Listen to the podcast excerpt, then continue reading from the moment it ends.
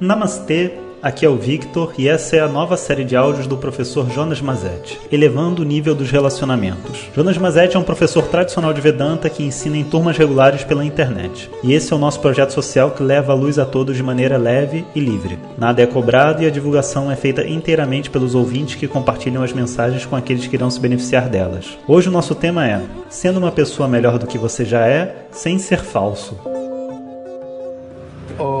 Shri Guru Pyo Namaha Harihi Om Bom dia. Então o tema de hoje é sendo melhor do que a gente é sem ser falso. É um tema muito importante no contexto dos relacionamentos porque um dos maiores pesos que a gente carrega num relacionamento é o peso do passado. É o peso dos erros cometidos, das, sabe, das histórias, dos traumas, dos acontecimentos que a gente não consegue limpar. E uma vez que a gente não saiba limpar esses, esses traumas que ocorreram dentro do relacionamento, eles vão como que gangrenando o relacionamento até um determinado ponto onde as pessoas se trocam grosserias, se trocam um certo nível de violência, por assim dizer, às vezes até misturado com sarcasmo, sabe, com uma ironia constante, piada a todo momento, é, porque no fundo as pessoas não conseguiram expressar a dor delas da forma apropriada. E acaba então que o relacionamento vai sendo corroído por dentro. Né? E é uma coisa muito triste de ver, porque você vê que as duas pessoas se gostam, mas elas não têm a capacidade de ultrapassar essas barreiras todas que existem.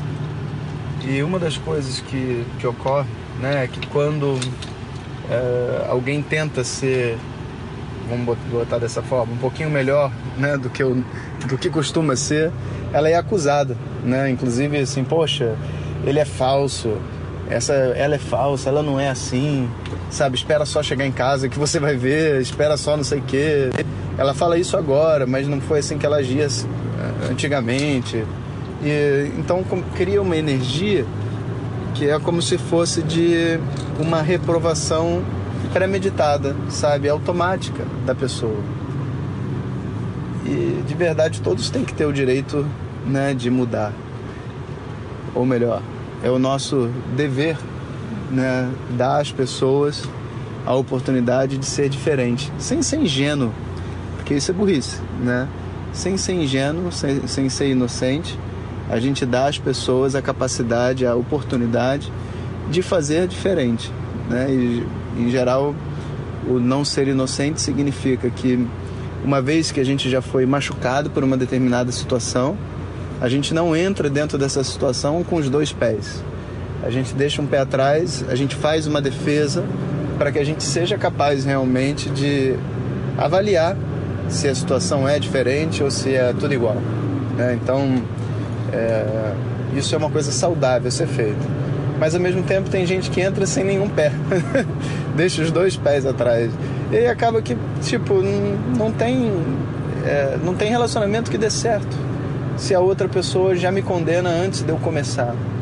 Muito comum também com filhos, porque os pais, né, é, mãe principalmente, vai cuidando do filho desde pequeno e o filho tem um monte de vícios e um monte de coisas que o filho não faz para a mãe e a mãe sempre fala: Você não faz nada para mim, você não sei o que, nada para mim. Bom, se você já me diz que eu não faço nada para você, eu não tenho a oportunidade de ser algo diferente do que eu sempre fui. Então, a primeira parte dessa história é a gente aprender como colocar as coisas do passado no passado e como trazer um presente que seja renovador.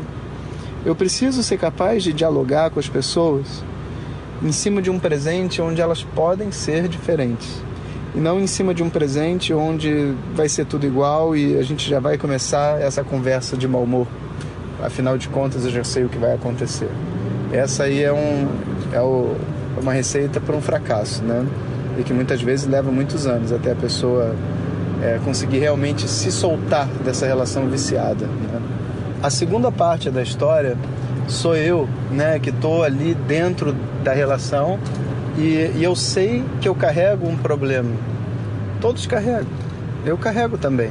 Então eu posso ser um marido ciumento, uma mãe controladora, um pai nervoso, eu, eu, e quando eu assumo esse papel é muito ruim para mim, é muito ruim para as outras pessoas. E só que existem momentos de lucidez. Existem momentos onde eu consigo me ver como uma pessoa é, que carrega um problemão. Eu, eu não me vejo separado desse, eu não me vejo um com esse problema. Eu consigo ter uma clareza muito grande que eu carrego comigo esse determinada questão na minha personalidade, nas minhas necessidades, meus desejos, sou muito carente, seja lá o que for. E nesse momento de lucidez é que a gente precisa agir. E muitas pessoas nesse momento não agem porque elas pensam assim: caramba, sei lá, gritei tanto com meu filho, sabe? É, eu não vou lá, tipo, pedir desculpa porque ele vai achar que eu sou maluco. Vai ficar pior ainda. E aí a pessoa, no momento de lucidez, ela se, ela se tolhe, ela se pune, entende? E acaba tendo que, vamos dizer assim, trabalhar a culpa dela com álcool, com outros outras questões na vida que vão ajudar ela a lidar com isso. Onde na verdade, quando você percebe que você errou, né, essa culpa, ela só pode ser transformada em arrependimento. E a transformação da culpa no arrependimento exige que você coloque a cara a tapa e que você fale com as pessoas com qual você erra de que você está errado. No momento de lucidez, eu tenho que ser capaz de entrar e assumir o erro.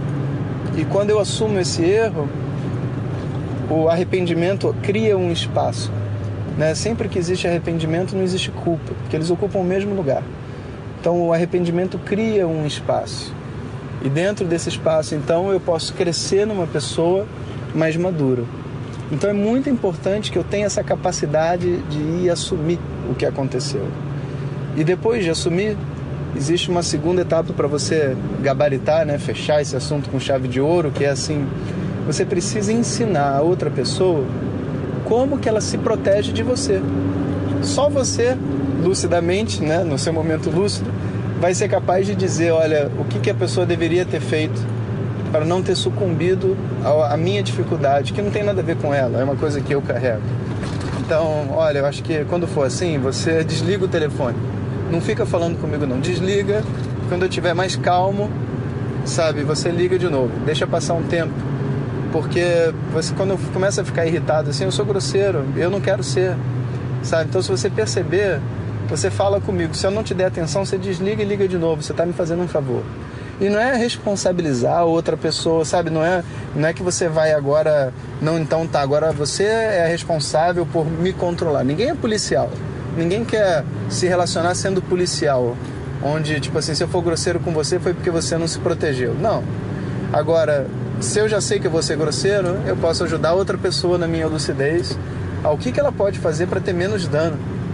Né? Então é como se a gente tivesse é, falando assim, olha, antes de eu virar lobisomem, sabe, você me põe numa jaula, por favor. Né? E essa, esse paradigma, inclusive, que vem dessa dessa historinha do lobisomem, né, é muito interessante. Você entra dentro da jaula, você ajuda as outras pessoas a te colocarem na jaula enquanto há tempo, enquanto a mente é humana. Quando a mente entrar nos seus vícios, nas suas, nos seus traumas, nas suas emoções que são incontroláveis, não é ali que você vai trabalhar.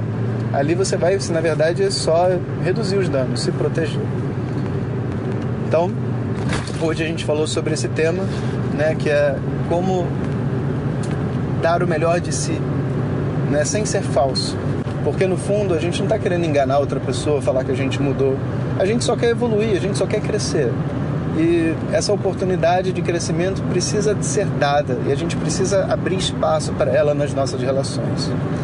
Então, pessoal, um bom dia para vocês. Lembrando que esse é o penúltimo áudio do ano e daqui a pouquinho eu vou entrar em recesso, que é importante também para organizar minha cabeça.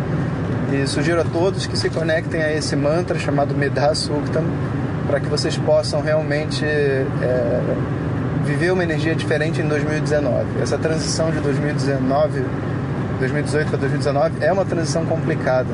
Né? Então a gente precisa se voltar para dentro para poder fazer essa, essa passagem de uma maneira assim é, consciente, sem a influência dessa negatividade que vai estar rolando no ar.